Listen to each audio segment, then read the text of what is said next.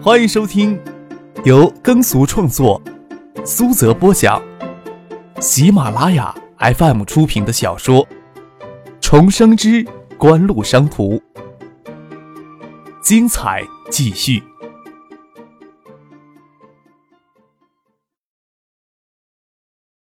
第六百零四集。台下鸦雀无声。梁伟发继续呵斥道：“我这时候训你们呀，不是让你们当哑巴的。防汛工作呀，要立即重新部署，要实事求是的部署，不要搞那种报喜不报忧的那套。河堤决了，河水漫上来，你们呀都要给我吃不了兜着走。”又对赵有伦、周景瑜说道：“防汛工作呀，不能当儿戏。这里地势高，不怕淹，又挨着饮马河，离金山湖也近，通讯设施也好。”再调两台无线电台来备用，就将这里作为防汛指挥中心。饮马河的河水随时都可能漫过河堤，河堤牢不牢固，你们都得让人一寸一寸的给我。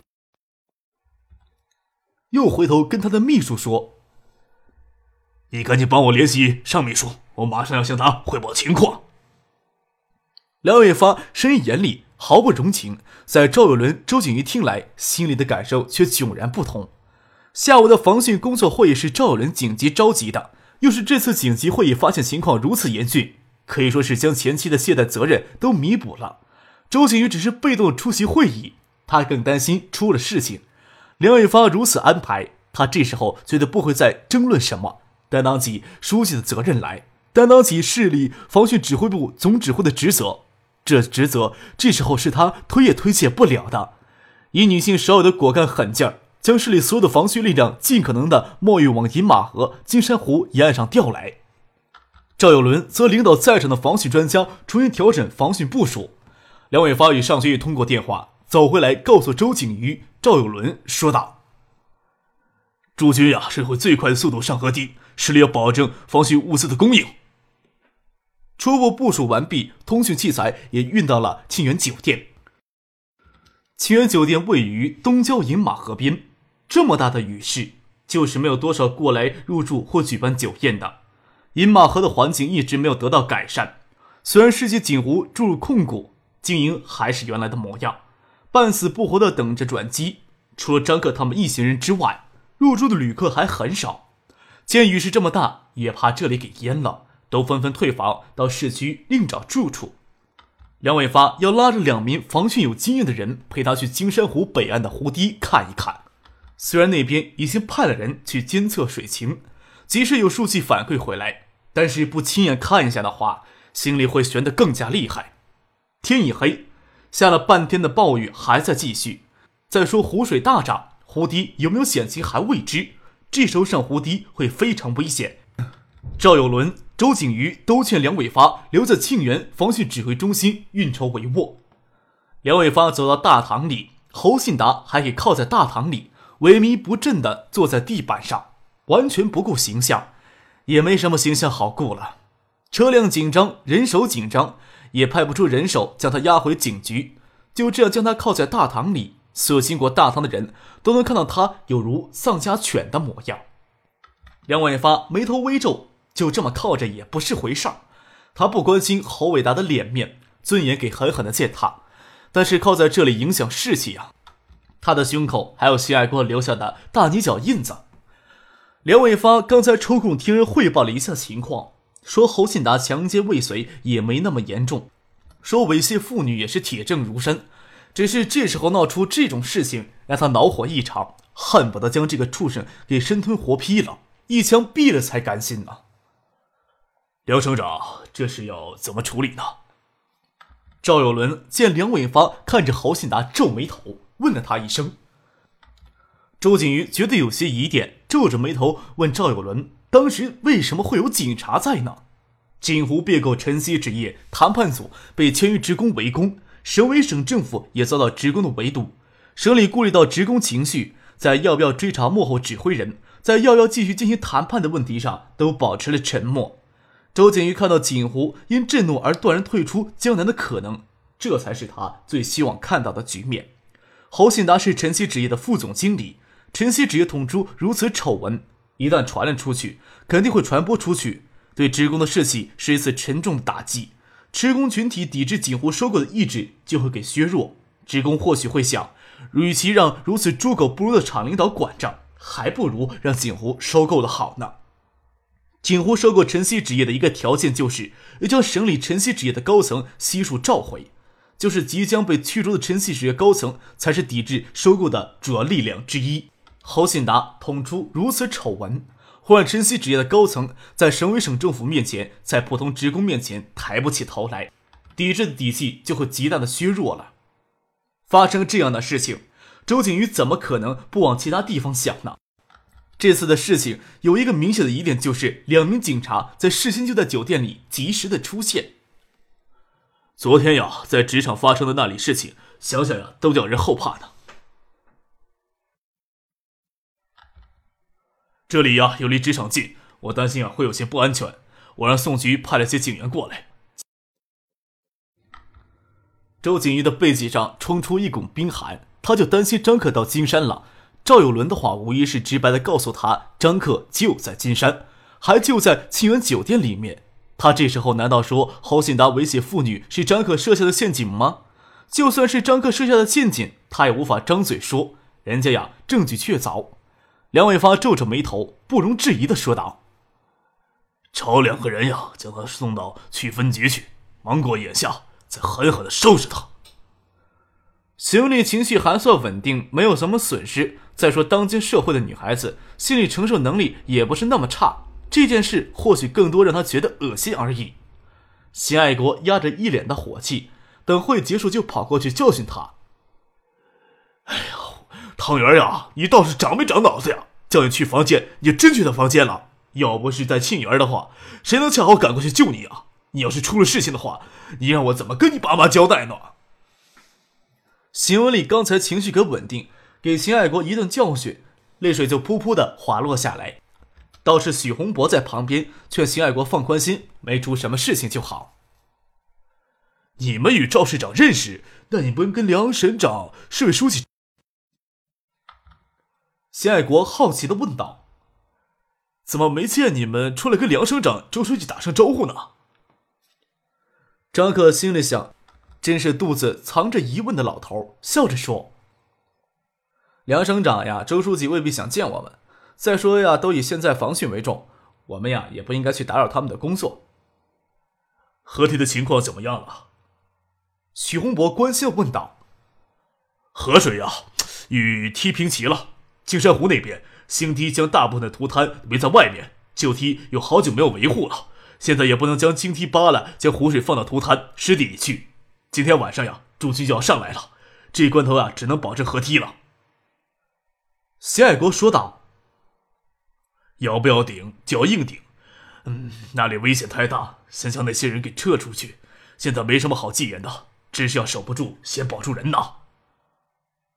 许洪博叮嘱道：“你们呀，与赵市长认识，这些话呀，你们跟赵市长说有用。”谢爱国说道：“梁省长呀，赵市长都是能听进去意见的官员，不过也要向邢省长你这样的人提出专家的意见才行。大家呀，胡乱插嘴。”张可笑着说：“指不定呀，赵市长还会留汤阳在防汛指挥部帮忙呢。”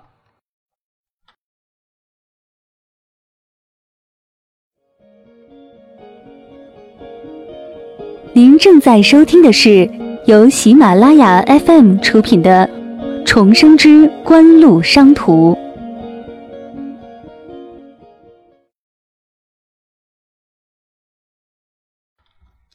这雨一下就不停息。七月九日那天黄昏，收住了片刻的晴，天空澄澈万里，火烧云红艳绚丽。入夜后又淅淅沥沥下起雨来，雨势稍小了一些，让人安心了一些。十日、十一日，台风再次侵入到腹地，借着充沛的雨水，劈头盖脸的就泼洒下来。这个期间，张克回了一趟建业，还要去了惠山，就招商引资的事情。叶剑兵也特意从香港赶回来，与罗军、赵阳进行沟通，建议与惠山不分彼此，两地的招商引资工作同时开展，两地的招商引资工作稍作安排。在惠山机场送叶剑兵登上飞机飞北京之后，再往北京转机飞到香港。张克则直接乘车从惠山赶往了金山。这鬼天气啊，真是折腾人！在车上，张克恨恨地骂了一声：“惠山水网密集，水利基础设施底子厚，防洪防汛能力强。这两天偏偏惠山收了情。”张克车到金山东面的江省境内，雨大的就跟天塌了一样。张克这时已经知道，就在今天下午，小江自信吴三百六十公里的江段与金山湖水位涨至历史最高，而金山与小江周围的暴雨却丝毫没有停息的迹象。电台里播报金山湖全线告急，市委书记周景瑜、市长赵伦上河堤视察的新闻。小江中上游，江南省境内的河段汛期更加严重。省长梁伟发与省委书记都赶到了漳州、顺义视察防汛救灾工作，在大雨中行驶了六个小时，抵达了金山市区。张克他们先找了一家餐馆，匆忙的扒了两口饭，倒不是想着找谭天询问招商引资筹备工作进行的如何，锦湖捐赠给金山市的抗洪抢险物资，还是要通过谭天与金山市。筹建橡树园分园，在金山市里设立筹备处近三个月的时间，还能抽调出一些人手来补充到锦湖商事在金山筹备的协调小组。庆园周围的路呀，已经给水淹的齐腰深了，防汛指挥中心呀，也从那里撤出来了。谭天问道：“柯少，徐老师还在庆园呢，我们去看一看。要是不能过去的话，还要考虑将徐老师先接出来呢。”张克说道：“赶到东江，虽然河堤还在，但是眼下暴雨下的黄昏昏的一片，堤内河水水位持续上涨，堤外低洼地大量积水排不出去。站在水边，看见雨中的河堤，就像一根银细线浮在水面上。前往庆园的道路有几段也淹没在水里，好在悍马底盘高，顺利趟过水去，到达了庆园，才发现庆园北面的地势稍高一些，没有积涝。”使得庆园不至于成为孤岛，河两岸的低洼地只是积涝，市里没有统一安排大撤离，但是低洼地有许多人家被淹，防汛指挥部将附近被淹与从三个核心州撤出的村民都安排在庆园酒店里，除了庆园酒店原有的院落房间都腾出来之外，还准备了几百顶帐篷，数百号人安置在庆园酒店，异常的杂乱。张克没有看到许洪博。倒是看到张毅穿着高筒靴在雨里指挥人员安置灾民。风雨太大，四眼乡的通讯线路给中断了，前往四眼乡的道路也是给暴雨冲垮了。普通手机啊无法拿上河堤，在大雨里用，所有的通讯设备都靠工兵的一支车载。防汛指挥部也没有足够的越野车能用，徐老师给四眼乡送防水手机去了。通讯设备的基地给暴雨冲塌不少，信号只能维持通话。张毅告诉张克许洪博的去向。才通过电话，他们在返回的路上临时决定去职场那里看看，说要跟老邢长长。邢文丽换上了一身利落的衣服，外面披着雨衣。他之前临时到防汛指挥部帮忙，防汛指挥部撤出庆元，他人还留在庆元，闹出那么大的事情。虽说侯信达还在拘留室里关着，也闹得职场人尽皆知。秦文丽暂时不想回职场上班。再说，职场最近一段时间也重点转移到防汛工作当中来，分批组织了一千名青壮的职工上梯配合驻军防洪抢险。咱们也去职场。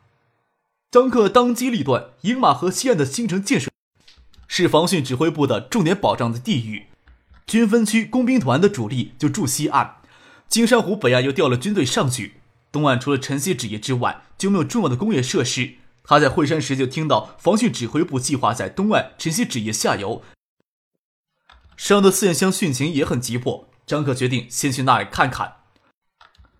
你留在这里帮张毅吧。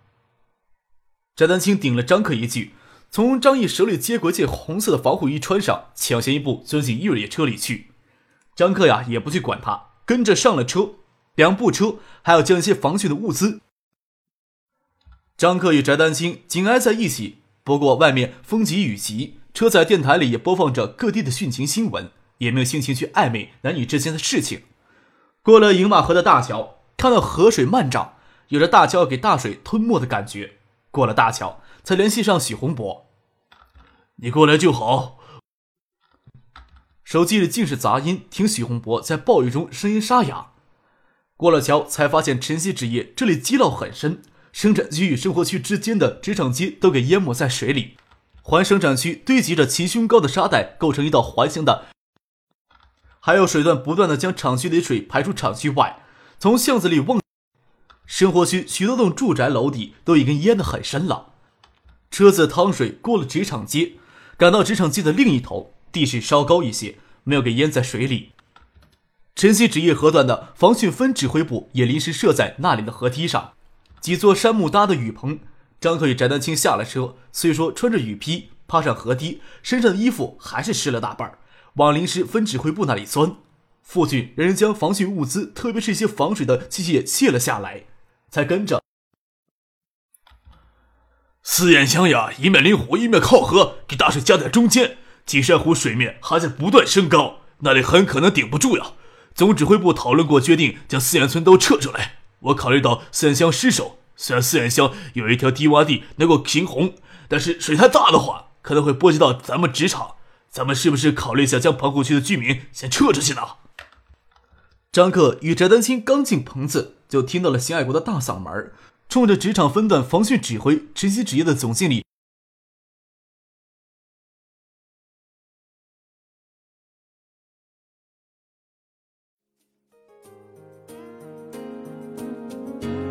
听众朋友，本集播讲完毕，感谢您的收听。